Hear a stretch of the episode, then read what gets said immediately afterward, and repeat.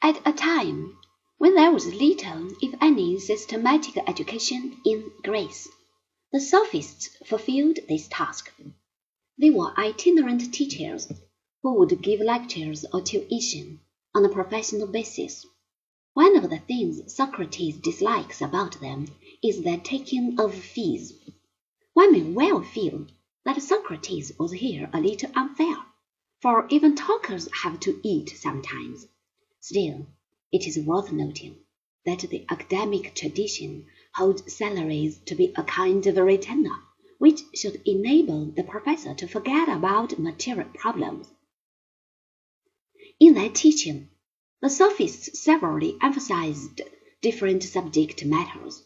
The most respectable of their activities was simply the provision of literary education, but there were others who taught subjects of more immediate practical bearing. With the spread of democratic constitutions during the fifth century, it became important to be able to make speeches. This need was catered for by the teachers of rhetoric.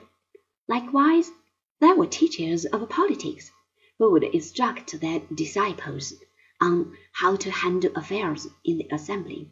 Finally, there were the teachers of disputation of eristic, men who could make the worse appear the better case.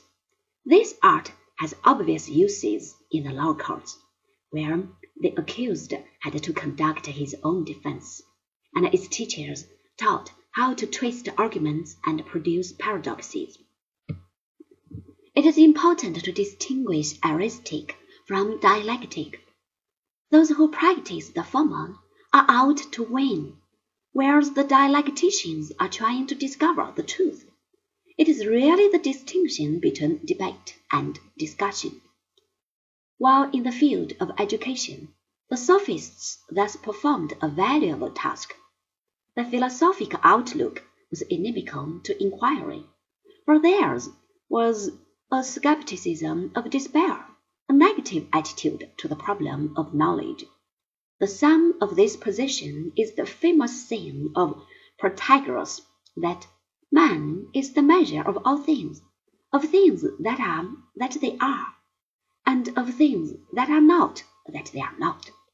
Thus each man's opinion is true for him, and disagreements between men cannot be decided on the score of truth.